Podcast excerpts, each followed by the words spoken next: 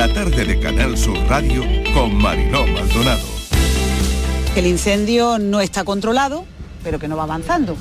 Y en este caso, pues lo que tengo que decir es que agradecemos especialmente durante todos estos días el trabajo de todos, especialmente del Infoca, del 112, también los bomberos de Málaga, de la UME y de los cuerpos y fuerzas de seguridad del Estado, protección civil y policías locales. Contento. La extinción no es, no es total, como, como han, han comentado ya, el, incendio se da por estabilizado, pero todavía queda eh, labores de, de extinción que tardarán uno- unos días, pero bueno, después del nerviosismo de, de estos, de estos últimos días y movilizar todo un, todo, un, todo un pueblo pues ha sido complicado, ¿no? sobre todo porque eh, los vecinos pues una vez que pasan la primera noche fuera ya empiezan a ponerse nerviosos, a preguntar. La colaboración y la cooperación ha sido total.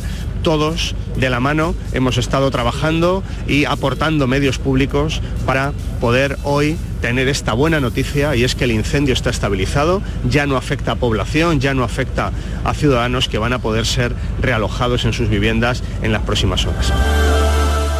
que podrán decir que es injusto que sean dos años, pero eso mm, si se trata de, pues no sé, de otro delito, no sé, un robo, narcotráfico, lo puedo entender, pero estamos hablando del asesinato de una niña y una niña que sus padres no han podido enterrar. Sí, con el cuco tuvimos una vez en menores, pero siempre había alguien delante y a lo mejor, bueno, pues no. Si, si él quiere, yo por mi parte estoy dispuesto a hablar con él. No lo voy a tocar, ¿eh? Pero me conocéis y no lo voy a tocar. Estoy dispuesto a hablar con él. y la han encontrado, lo único que sabemos es que él estaba calcinado y que a ella la han encontrado inconsciente. un incendio bastante fuerte, muy rápido y que no pudieron hacer nada por, por las dos pobres personas. ¿no? Tenemos que protegernos con los medios que tengamos, con protección solar y con protección a nivel de sombrero y sobre todo bebiendo mucho líquido y las horas de máxima calor estando cada uno en su casa lo más fresquito posible. Ayer lo que hizo Sanidad decir que en octubre no iba a dar permiso para poder ponerla. Si no estaría ahora mismo yo vacunando a los encima de 80 años y a la, y a porque vacunas tengo para hartarme. Vacunas tengo y la vacuna en la nevera no hace efecto. Los empresarios soñamos con contratar a José Tomás, yo creo que todo el mundo lo intentamos y bueno, pues este año no, era menos, lo hemos vuelto a intentar y lo hemos conseguido, ¿no? Eh, él ha elegido Jaén, eh, además yo creo que una fecha muy, significa- muy significativa, como es en este caso la, la festividad de la Virgen de la Capilla.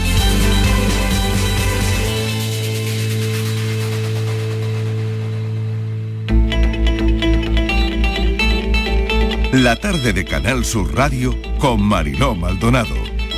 Acaban de oír los sonidos del día, ¿qué tal como están? Desplegamos nuestro mapa de sonidos del viernes en nuestra línea de audios, los protagonistas de la actualidad y todo lo que ha ocurrido hasta esta hora. El termómetro sigue subiendo a esta hora en Andalucía. Ha empezado la ola de calor, avisos por altas temperaturas activados en Sevilla, Córdoba, Huelva y Jaén. El calor no nos va a dar ningún respiro este fin de semana. Se podría alargar hasta la semana que viene incluso. Así que muchos días seguidos de calor sin que haya entrado el verano. Mucha hidratación y evitar la exposición solar en las horas donde el sol pega más fuerte. Estabilizado el incendio en Pujerra, en Sierra Bermeja, un millar de efectivos han seguido trabajando durante toda la noche para tratar de contener las llamas. Ahora quedan 250 efectivos. Se ha retirado la UME, aunque el viento ha amainado, los vecinos que fueron desalojados han podido volver ya a sus casas. Han sido jornadas muy duras, la verdad. Solo nueve meses del último incendio que quemó 10.000 hectáreas. Estábamos deseando darles buenas noticias este viernes. La mala, se han quemado casi 3.000 hectáreas. Otro incendio hemos contado esta mañana en una vivienda en Sevilla, desgraciadamente con dos víctimas mortales. Se desconoce el origen del fuego. A esta hora lo han oído en nuestra línea de audios. Han oído también a los padres de Marta, Antonio del Castillo y Eva Casanueva. Han convocado una rueda de prensa debajo de su casa. Fíjense cuántas veces hemos visto a esta familia en el portal de su casa dar ruedas de prensa. Una más en la que han celebrado esta vez la sentencia contra el Cuco, asegurando que por fin se ha hecho justicia. Francisco Javier García, más conocido como el Cuco, y su madre Rosalía García, han sido condenados, como saben, ya lo contábamos ayer, a dos años de cárcel cada uno, por mentir en el juicio por el asesinato de Marta del Castillo en enero del año 2009, que condenó a Miguel Carcaño. La juez de lo penal número 7 de Sevilla les ha condenado además al pago de una multa de 1.440 euros y a pagar una indemnización para los padres de un total de 30.000 euros. Ahora contaremos los detalles.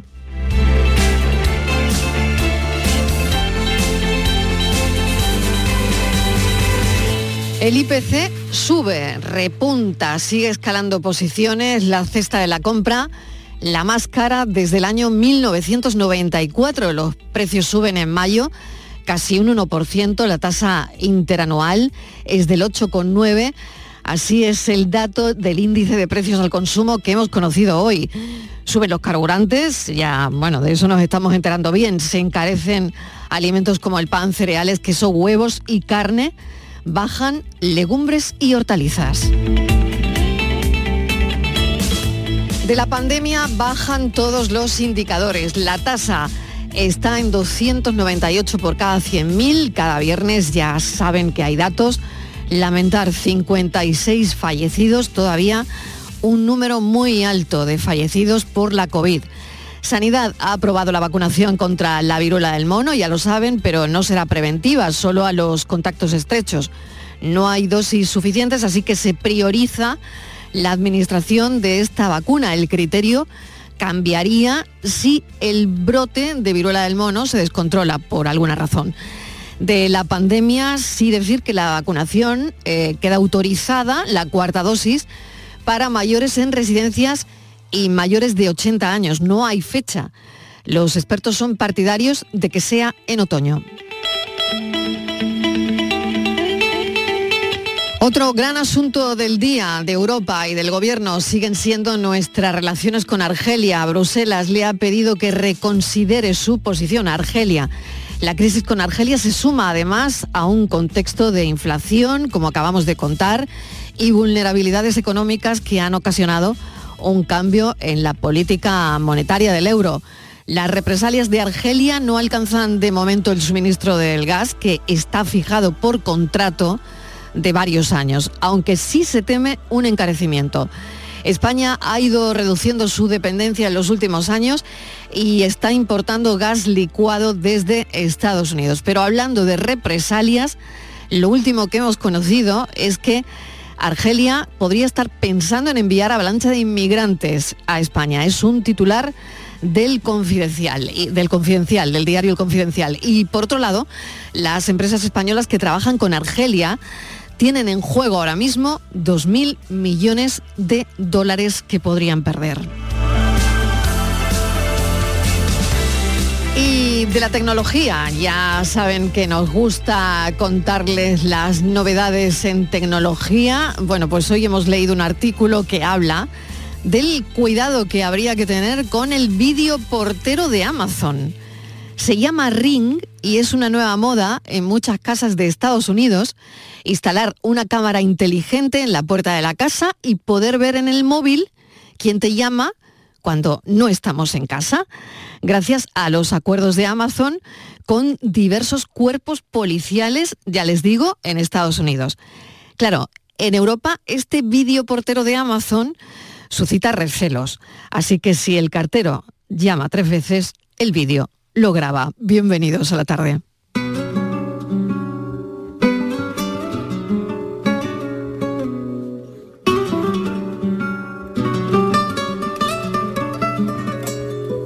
Tengo la ansia de la juventud, tengo mío lo mismo que tú. Cada amanecer me derrumba ver la puta realidad. No hay en el mundo no nadie más frágil que yo. Pela acrílico, cuero y maquillaje hasta en el corazón. Y al anochecer vuelve a florecer, en el mundo no nadie es más dura que yo.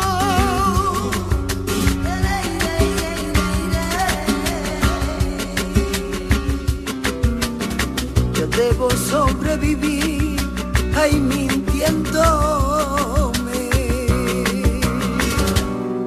Casi un avión tiene aquel bar, donde un ángel me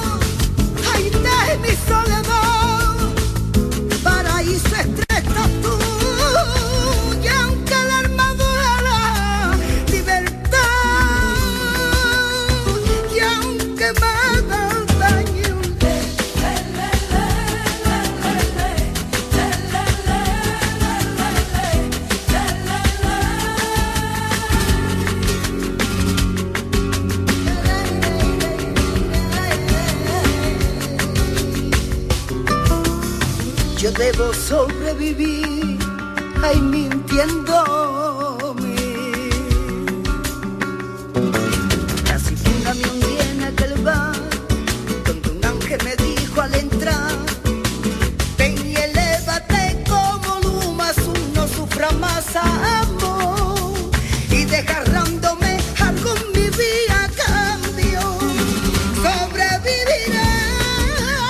Hemos conocido esta canción en la voz de mm, Mónica Naranjo, pero nos ha gustado ponerles a esta hora esta versión de este Sobreviviré en la voz de Remedios Amaya que no tiene desperdicio. Una canción mm, pasional total como Remedios Amaya, por lo tanto la versión se le adapta como un guante a su voz.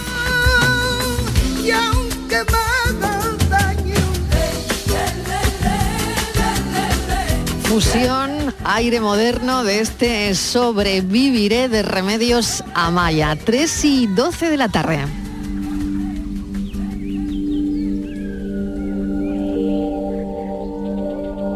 Tenemos que sobrevivir al calor, Estíbaliz Martínez, mesa de redacción, porque vaya la que nos espera, ¿eh? Vaya la que nos espera. Hola Mariló, ¿Qué vamos tal? a sobrevivir. Ya hemos pasado por situaciones como estas, ya las hemos sufrido y preparados estamos. No sé Mm. Cómo lo vamos a llevar. La mala noticia, Claro. dentro Mm. de lo malo, ¿eh? es que esta ola va a ser larga, Mariló. Va a ser se- larga, va a ser exacto, larga. exacto. El termómetro sigue subiendo a esta hora en Andalucía, pero esto no va a parar aquí. No. va a parar el fin de semana. Mínimo avisos cinco días. activados ya, mínimo cinco días, avisos activados ya por altas temperaturas. Bueno, vamos a a- al contenido de la actualidad de hoy. Eh, nos queremos centrar en los padres de Marta del Castillo que han mostrado, lo contábamos hace un instante, su satisfacción por la sentencia del juzgado de lo penal número 7 de Sevilla que condena al Cuco y a su madre por encubrir en el año 2009, por mentir, claro, eh, en el año 2009 cuando se realizó el juicio por el asesinato de, Marta del Castillo. Sí, Mariló, eh, ayer conocíamos la sentencia que tanto el Cuco como su madre eran condenados a dos años de cárcel por mentir.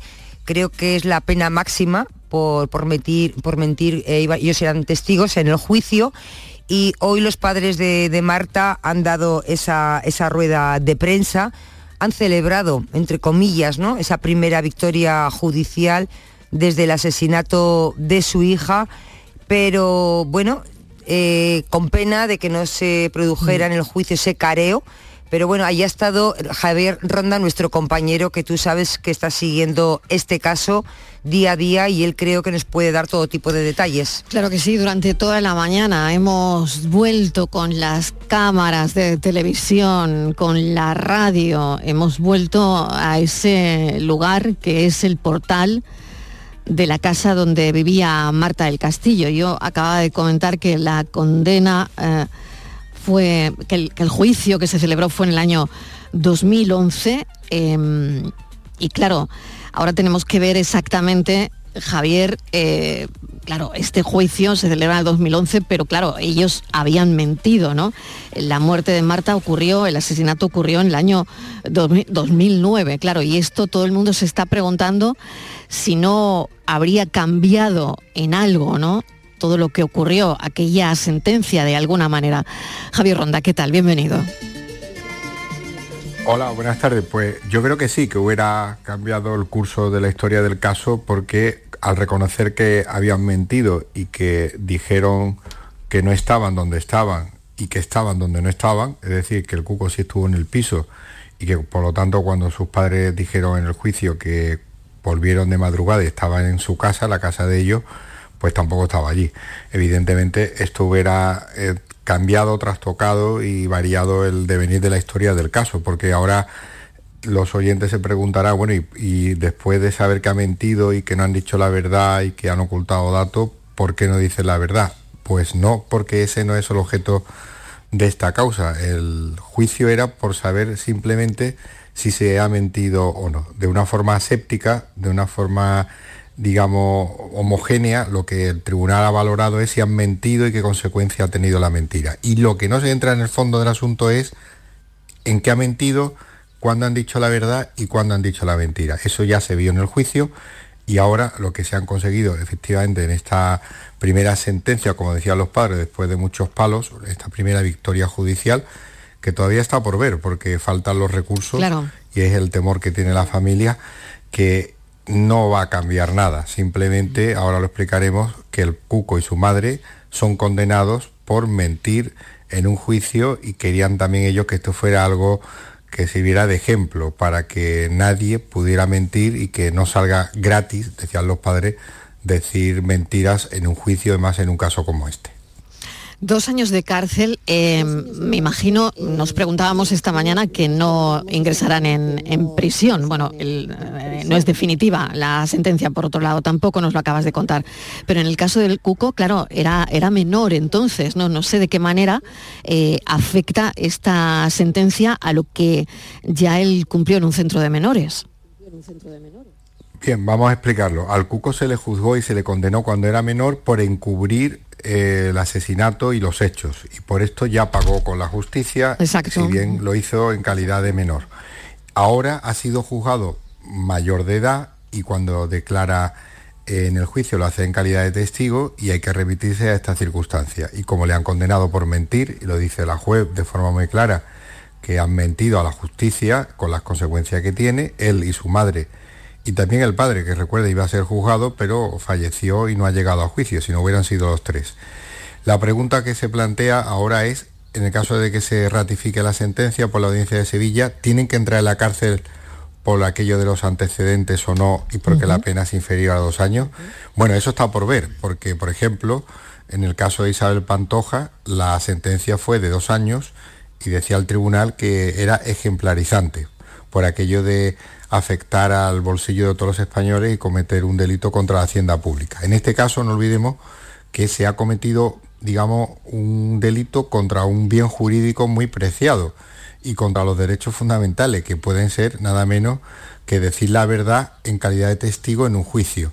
Yo particularmente creo que todavía queda recorrido para ver si se suspende o no la condena de esos dos años en el caso de que fuera este el resultado final porque de entrada ya sorprende que la Fiscalía de Sevilla solo pidiera ocho meses de cárcel por estos hechos y que la acusación particular solicitaba la pena máxima, que son dos años, y de entrada la juez, que no es lo normal en este tipo de procedimiento, siempre suele seguir el criterio del Ministerio Público, es decir, del fiscal, ha puesto justo la condena que ha pedido la familia de Marta, es decir, más del doble de lo que pedía la Fiscalía. Y esto, en cuanto a la argumentación y después al cumplimiento ya se sabe que va a tener bastante peso y bastante calado, porque no es una condena corta, es una condena grande, la mayor que se puede poner por mentir en, en una sede judicial cuando eres testigo tienes que decir la verdad y desde luego ahora se tendrá que valorar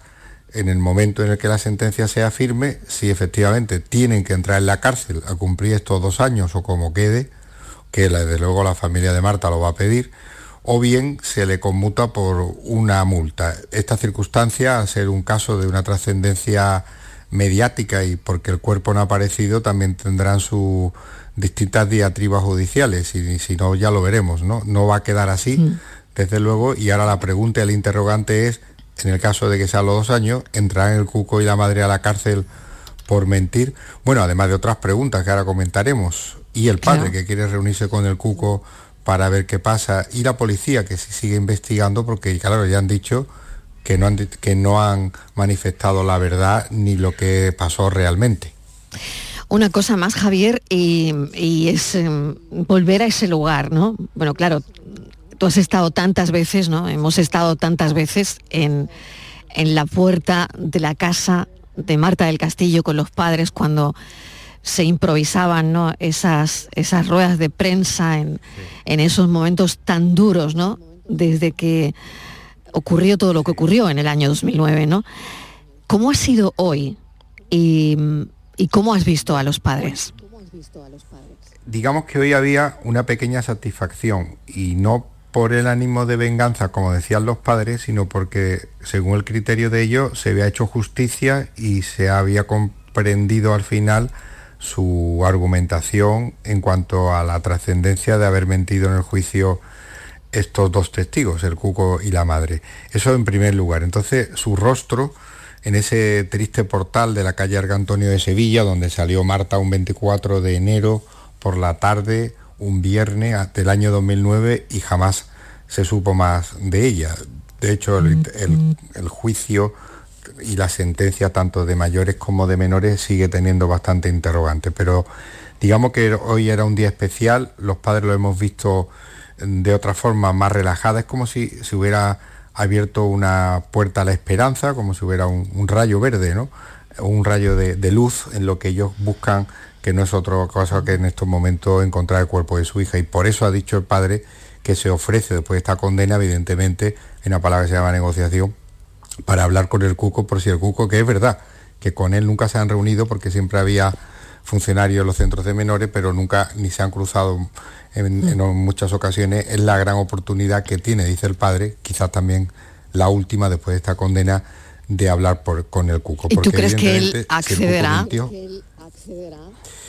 bueno, eh, yo creo, mi opinión, es que pueda acceder en el caso que la sentencia sea firme y se ordene el cumplimiento de, la condena. Entrar dos años en la cárcel, eh, cuando ya además pisaste un centro de menores, es bastante duro para un chico que sigue, siendo joven, ¿no? que, apenas tiene esos 30 años.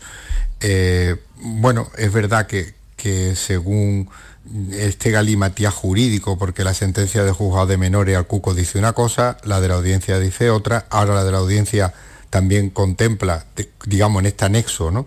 que se han mentido por parte de, los testigos, eh, está claro que el cuco sabe algo porque si mintió, el que miente es por algo y el que no dice la verdad es porque oculta, siempre se ha dicho eso. Y es lo que también argumentan los padres. Bueno, si han mentido, dinos en que han mentido y ahora dinos la verdad que es lo que dice el padre. Yo pienso que, que hay alguna oportunidad con esa circunstancia si se produce la, condena, pero también es cierto que, es difícil porque el tiempo pasa. En esa fotografía radiofónica que tú hacías, Marilo, al principio, eh, los años pasan, el cansancio sigue existiendo, pero desde luego son un auténtico padre coraje porque nunca tiran la toalla y siempre están en esa batalla judicial. Imagínense, 11 años después han conseguido una condena porque la justicia dice que no dijeron la verdad.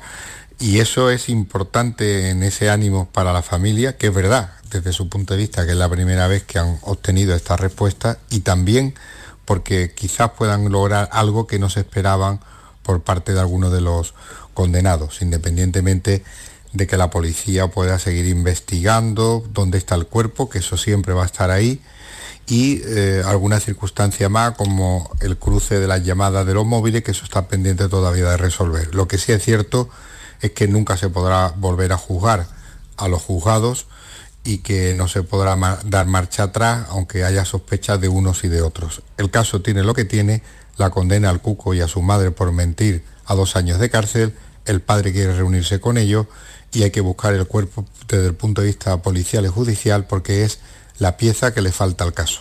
Desde luego. Sí. Javier, Javier hola, eh, hola, mira, hoy el padre, hoy el padre de, Marta apuntaba en la rueda de prensa de esta mañana hablaba de la investigación, decía él que se está llevando a cabo mm, por la Policía Nacional contra el hermano de Miguel Carcaño, que dicen que está en la calle por las mentiras precisamente del Cuco. ¿Qué hay, hay, abierta alguna investigación? ¿Hay pendiente algo en cuanto al hermano de Miguel Carcaño? Ahí lo que existe es que la policía hizo un examen económico del caso porque la familia mantiene que la discusión fue por un móvil eh, de la hipoteca del piso donde precisamente se produjeron los hechos, una disputa entre Carcaño y, su hermano mayor a la hora de establecer los pagos los contratos que se hicieron para simular eh, que se tenían ingresos, como que Carcaño pues trabajaba cuando realmente no trabajaba. Todo esto la policía lo ha investigado y lo ha argumentado como prueba, prueba fehaciente de que podría haber algún tipo de circunstancia que pudiera conducir, como dice la familia, que el verdadero autor y conocedor de todo fuera el hermano de Carcaño. Esto el juez eh, no lo quiso investigar, a pesar de las eh, distintas eh, averiguaciones que había realizado el Grupo de Homicidios de la Policía de Sevilla, con el apoyo también del Grupo de Delitos Económicos, con esta documentación bancaria, de escrituras y esta esperanza es la que tenía la familia. Eso está en fase de recurso. El juez, el que lleva el caso principal, jugó a instrucción, de momento decía que no, que no veía que se tuviera que hacer ningún tipo de pesquisas en este sentido y también ha limitado desde el punto de vista constitucional a que se investigue el teléfono de Carcaño y la llamada, que es lo otro que queda. Así que el padre tiene puesta esa esperanza en que se pudiera investigar al hermano, lo tendrá que decir los tribunales, porque todo eso está en fase de, recurso, pero claro, si el Cuco mintió, eh, mintió porque encubría algo, encubría a alguien, eh, no quería que se conociera algo. Ya digo que eso no es objeto de ninguna causa judicial, ni lo va, ni lo va a ser, pero bueno, la policía evidentemente tiene que hacer su trabajo, como el padre ha dicho hoy, que le hubiera gustado que el grupo homicidio hubiera entrevistado a Carcaño cuando estuvo en Sevilla, en la cárcel del Morón, cuando lo condujeron desde la prisión de, Real de la Mancha para que declarara, pero mm. no, se pudo hacer porque evidentemente tiene que tener unas garantías y un control judicial. El padre dice que mm. le hubiera encantado que el nuevo grupo homicidio hubiera llevado a cabo esta, este tipo de, averiguación con Carcaño, pero ahí queda. Este caso, desde luego, es paradigmático por todas estas circunstancias y, y, desde luego, yo creo que, desde mi punto de vista, no va a tener tampoco un final a corto plazo porque quedan abiertas muchas cosas y el asunto tiene bastante complejidad jurídica y varios frentes abiertos. Así que todavía habrá que seguir hablando del caso, de esa condena o no formal del Cuco y la madre, de las escuchas de, de los teléfonos de Carcaño y ahora también, evidentemente, del Cuco, que es, digamos, como en el aspecto futbolero se dice, el que tiene el balón en su tejado y la madre. Ellos saben que han mentido, no han dicho la verdad y sabrán por qué. Pueden, Y pueden decir la verdad, ¿no? Claro. Sí, una cosita 13 años después. ¿eh? Fíjate. 13 años después. Una cosa más, hablabas, eh, Javier, de los frentes abiertos, de esa investigación. Eh, no sé si se refería a eso el padre de Marta cuando hoy decía que la lucha por encontrar a Marta continúa y que los esfuerzos por seguir sumando victorias no van a cesar. Igual se refería a eso precisamente. Claro, se, estaba refiriendo a la investigación abierta en ese sentido que pedía la familia al hermano de, Miguel Carcaño, a Francisco Javier, y, también, también se referirá al padre y se refiere evidentemente a esta propia sentencia que ahora entra en una complejidad jurídica porque al final eh, tendrán que decidir finalmente la juez si la cumple o no y si entra en la cárcel o no. Y esa guerra, esa batalla o, ese sin cesar que tiene la familia, pues ahí, ahí sigue. Hoy, hoy, por ejemplo, no solo estaban los padres, no, he visto al abuelo, al abuelo de Marta, que siempre ha tenido un, papel predominante en este tipo de acciones, pero cuando comparecen los padres es verdad que José Antonio Casanueva no, no, lo, no lo hemos visto. A, a mí hace poco me, me, decía, eh, sin ningún tipo de grabadora ni de declaración, que bueno, que, que, van pasando los años, se va haciendo mayor, tiene sus achaques y que eh, lo único que quiere ya, digamos, como, como petición final es que alguien diga algo para, para poder enterrar a su nieta, porque recuerden, él fue la última persona que, lo que la vio con vida. Si sabéis la historia, se, despidió cuando se fue al piso con, con Carcaño que con Carcaño esto de luego sí está claro que salió para encontrarse con él y bueno, eh, había estado en casa del abuelo, que precisamente vive en el mismo bloque de vivienda en el, piso de arriba, dos pisos más arriba.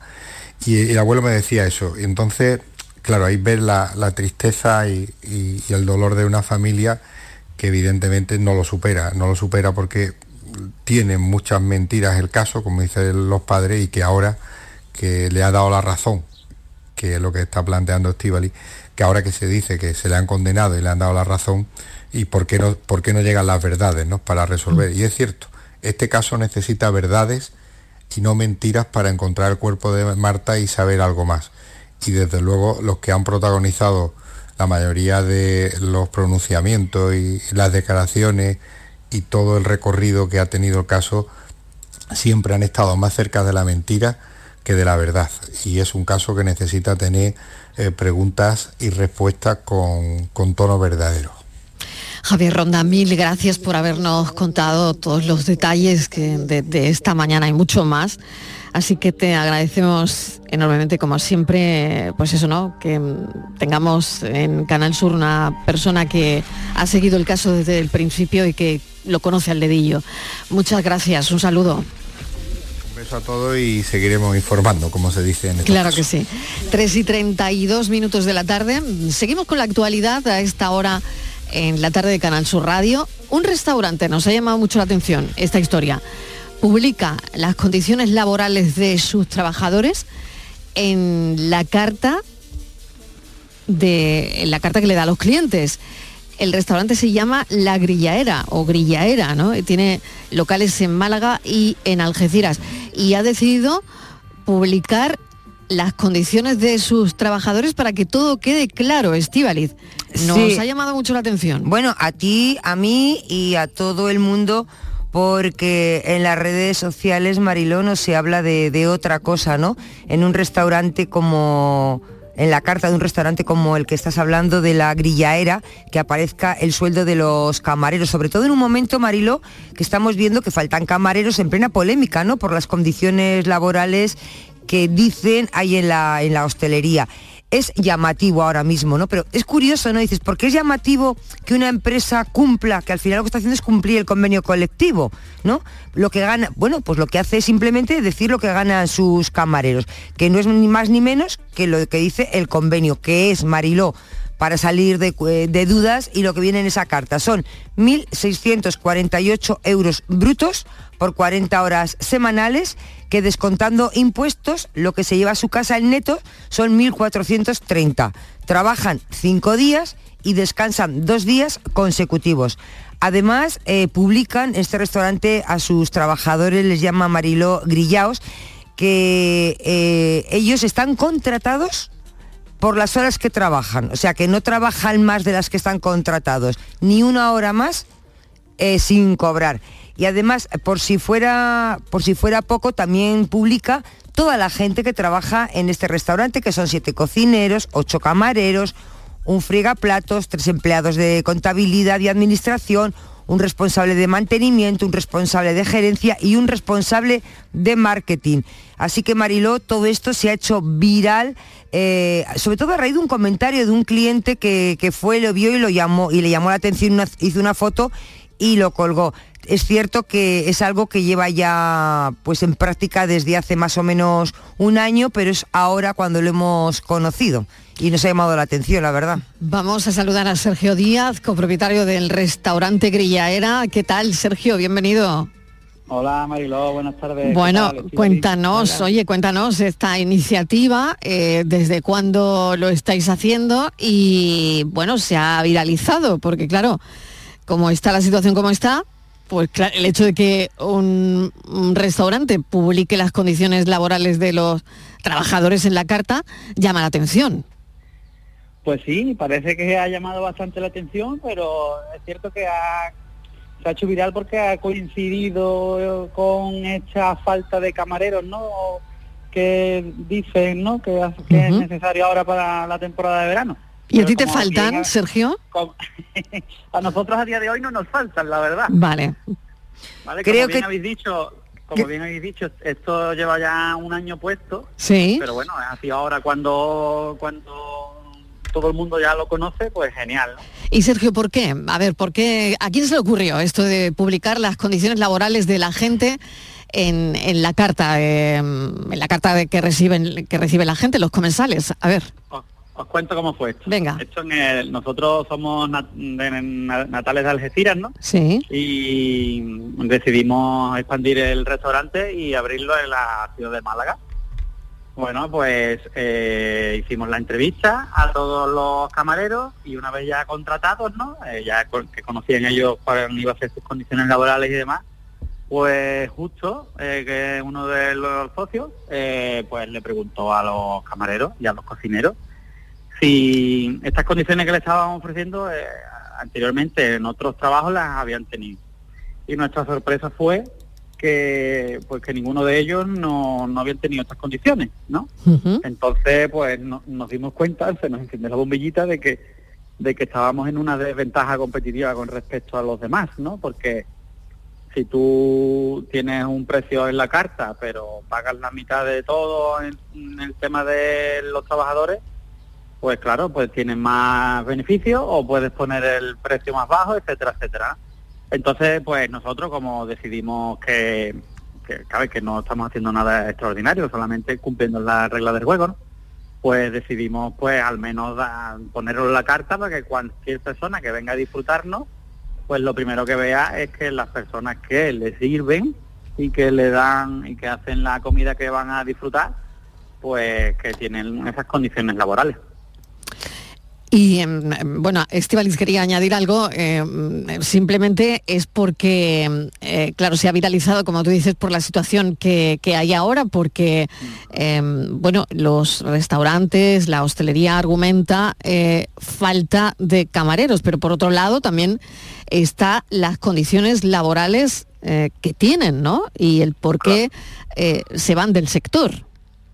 Claro, totalmente. Ahí nosotros, eh, muchos de los compañeros de periodistas y demás, ¿no? Habéis titulado esto como una campaña de marketing y realmente no lo es. No lo era, ¿no? No lo era porque si lo llega, lo llegamos a pensar así, y mira que yo me dedico al tema de la creación de marcas y demás en, en otro de mis trabajos, eh, pero no lo hicimos con esta intención, porque si no lo habríamos publicado, lo habríamos puesto en redes y, y esto no nosotros no le hemos dado altavoz. Simplemente estaba en la carta y quien fuera a, a verlo, a, com- a comer allí, pues que lo viera, ¿no? Estivalis quería Sí, preguntar hola algo, Sergio, adelante. buenas Mm. tardes. Eh, yo sé que recibís un goteo constante de currículum profesionales de la hostelería, que fíjate Marilo, muchos eh, locales no tienen camareros y a Sergio le sobran la cantidad de, de currículum que le llegan, pero es que es, claro, el- lo que tiene Sergio en la grillaera Marilo, lo que ocurre es que desde que abrieron en Málaga prácticamente todos los trabajadores siguen trabajando ahí, con lo cual no hay movimiento, están todos muy muy contentos. Sí, eso es. eh, es normal, bueno, eh, es normal que haya rotación, ¿no? En todos los, los trabajos hay rotación. Pero sí es cierto que en el restaurante de Málaga, desde que hemos abierto, eh, la rotación es muy pequeñita. La verdad que tenemos a un equipo súper implicado y que, y que está funcionando muy bien y que están contentos trabajando con nosotros y, Y- nosotros con ellos.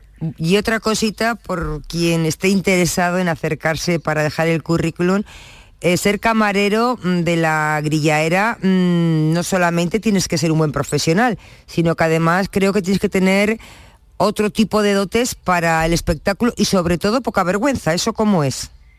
Sí, decimos en nuestras ofertas de trabajo, decimos que necesitamos eh, gente, ¿cómo era? Gente sin vergüenza, pero que no es lo mismo que sin vergüenza, ¿no?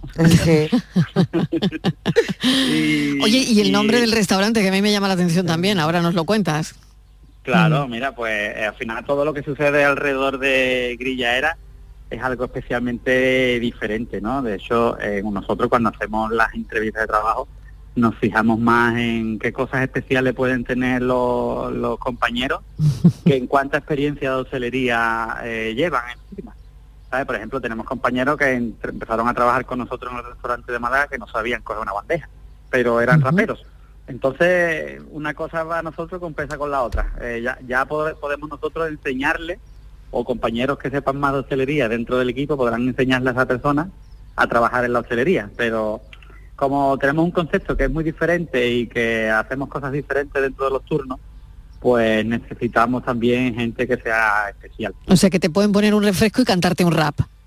Sí.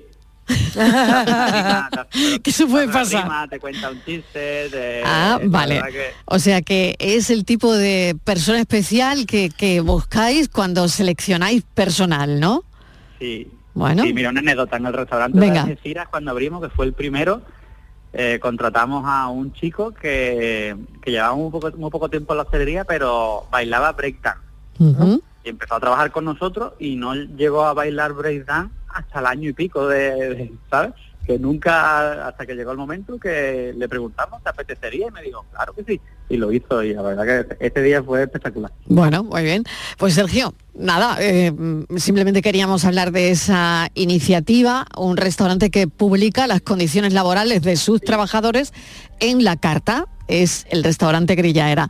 Mil gracias y un saludo y mucha suerte. A ustedes, muchas gracias. Hasta luego. Bueno, nos vamos un momentito a publicidad y felicitamos a un compañero que le acaban de dar un premio y hablamos de José Tomás. La tarde de Canal Sur Radio con Mariló Maldonado. También en nuestra app y en canalsur.es.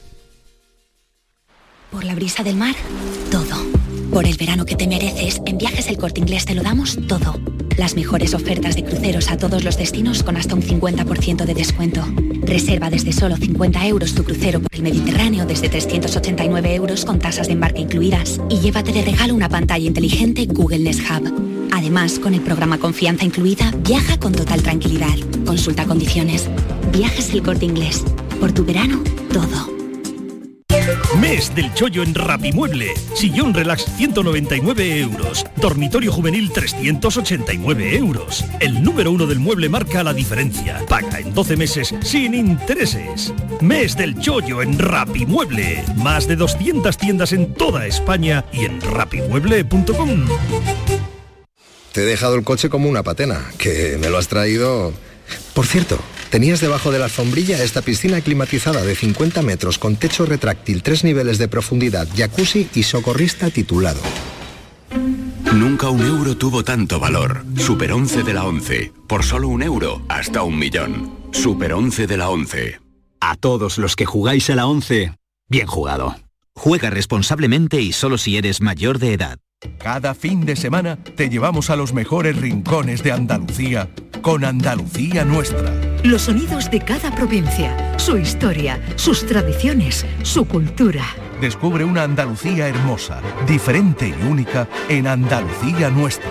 Los sábados y domingos desde las 7 de la mañana con Inmaculada González. Quédate en Canal Sur Radio, la radio de Andalucía.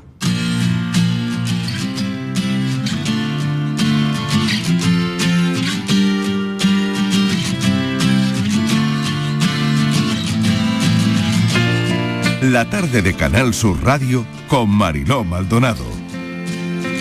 El domingo, gran espectáculo taurino en Jaén. José Tomás actuará en solitario lidiando cuatro toros eh, de las ganadorías de Juan Pedro Domecq, Álvaro Núñez y Victoriano del Río. Es la vuelta a los ruedos del torero José Tomás después de tres años sin, sin torear.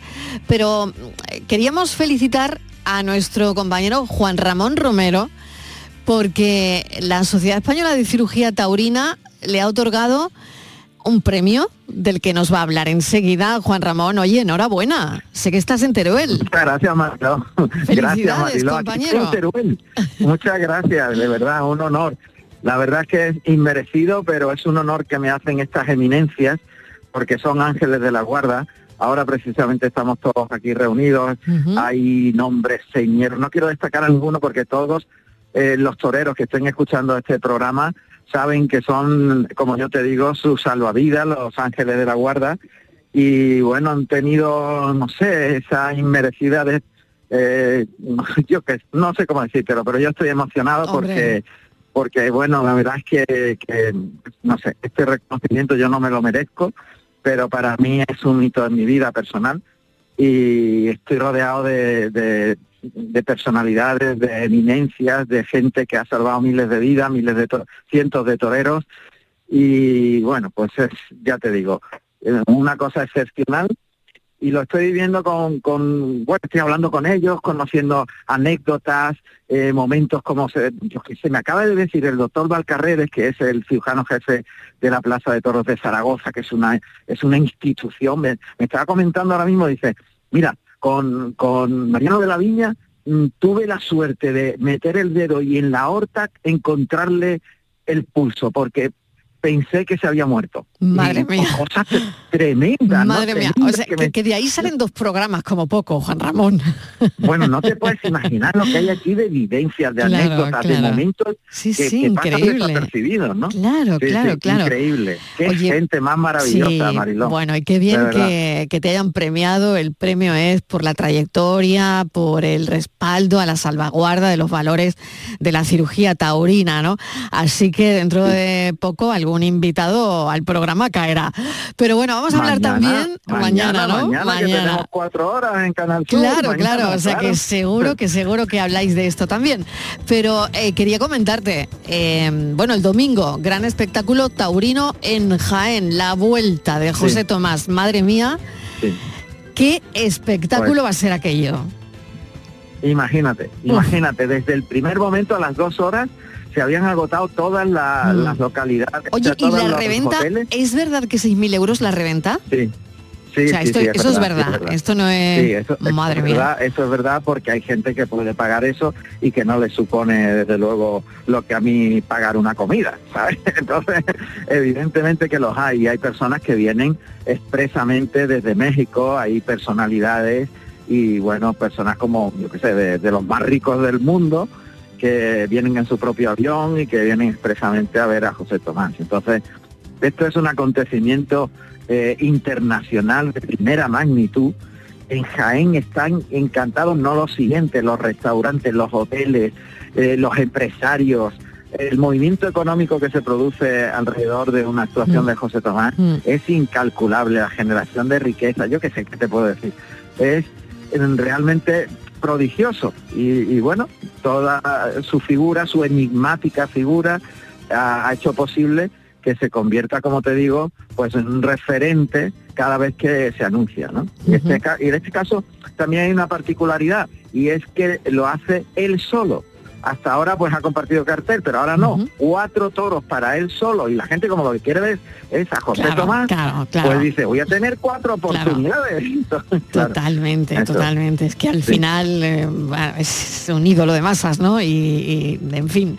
Bueno, pues estaremos muy pendientes de, cómo va esa, esa corrida del domingo. Nosotros la vamos a retransmitir. Claro, claro. Nosotros vamos a estar allí. Cuéntanos hora y a qué hora se tiene que empezar a enganchar la gente, a ver. Pues mira, RAI, Radio Andalucía Información, que es la radio taurina. Ahí está, la radio más taurina del mundo, que, es el punto de encuentro de todo, toda la tauromaquia, pero de todas partes, de Francia, de Venezuela, de, Ecuador, de México, de Colombia, de Perú. A esa hora todo el mundo a las 7 de la tarde arrancamos, con un previo de media hora y la corrida empieza a las siete y media. O sea que mm. en, ese, en ese momento vamos a estar todos juntos, toda la tauromaquia junta. Te doy un dato, hay gente que dice que la tauromaquia no interesa. 500.000 entradas se acaban de vender, más de 500.000, casi 600.000 entradas en el San Isidro último. La Feria de Abril de Sevilla ha sido un espectáculo grandioso con un montón de carteles de no billetes. O sea, que oiga, que estamos hablando de una cosa muy seria, ¿eh? que se podrán eh, gustar o no gustar los toros, pero que estamos ante una ante un hecho evidente y objetivo. ¿eh? Y ante un figura, José Tomás. Bueno, eh, Juan Ramón, otro figura. Así que que se lleva un premio hoy en Teruel, que lo disfrutes muchísimo y que te veo por aquí. Un beso. Un beso, muchas gracias compañeros. Gracias, gracias.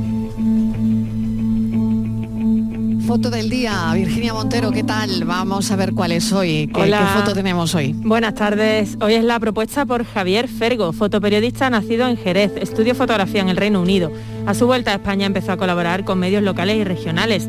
Desde 2013 trabaja como fotógrafo freelance para medios nacionales e internacionales, así como agencias de noticias, entre ellas Associated Press. En los últimos años ha puesto el foco en los migrantes y refugiados Y ya saben nuestros oyentes que pueden ver la foto del día en nuestras redes sociales, en Facebook, La Tarde con Mariló Maldonado y en Twitter, arroba La Tarde Mariló. La foto de hoy viene de México, del estado de Chiapas. Su autor es Pedro Pardo, fotógrafo con la agencia de noticias AFP. En ella se ven las siluetas de personas que están migrando desde en una de estas conocidas caravanas, que migran hacia, hacia Estados Unidos. ¿no?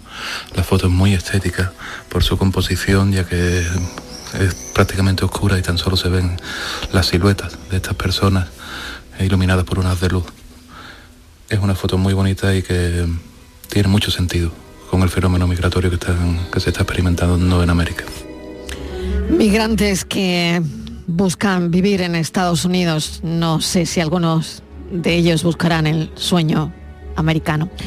En fin, bueno, fotoperiodistas que buscan y que nos traen su imagen del día. La tarde de Canal Sur Radio con Mariló Maldonado. También en nuestra app y en canalsur.es.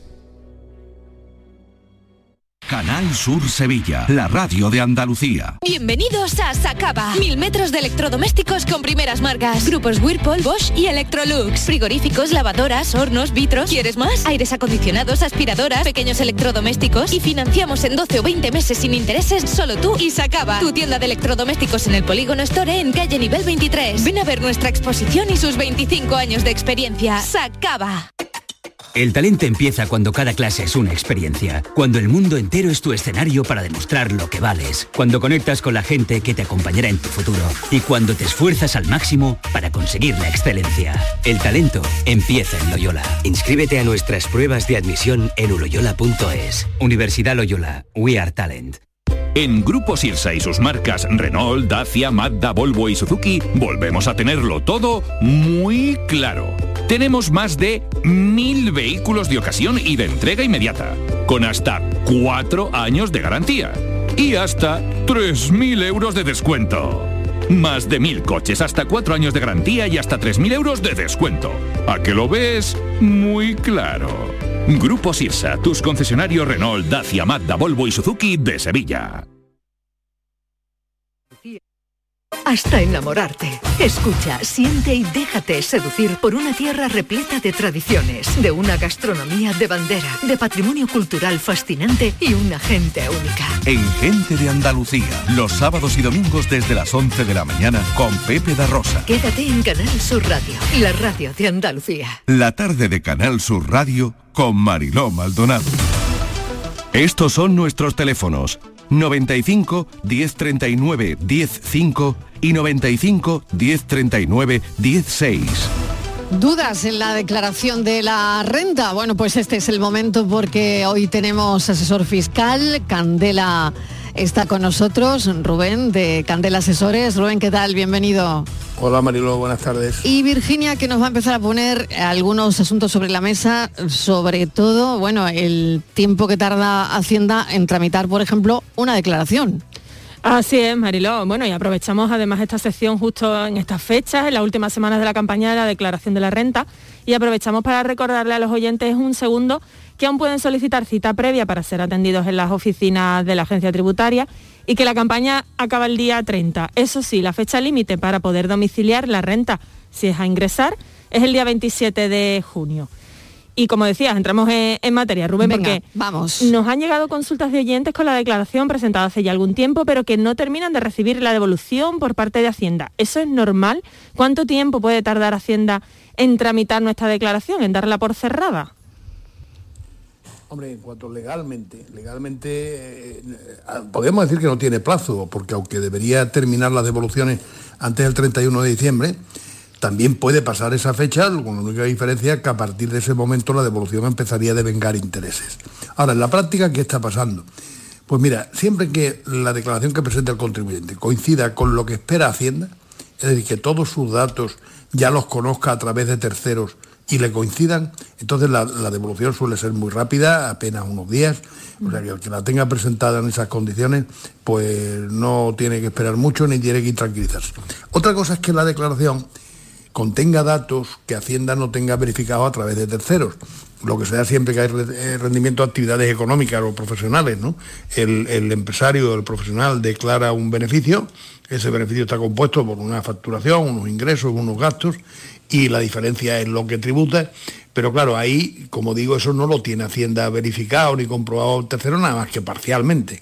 Por ejemplo, las retenciones soportadas, una serie de historias así.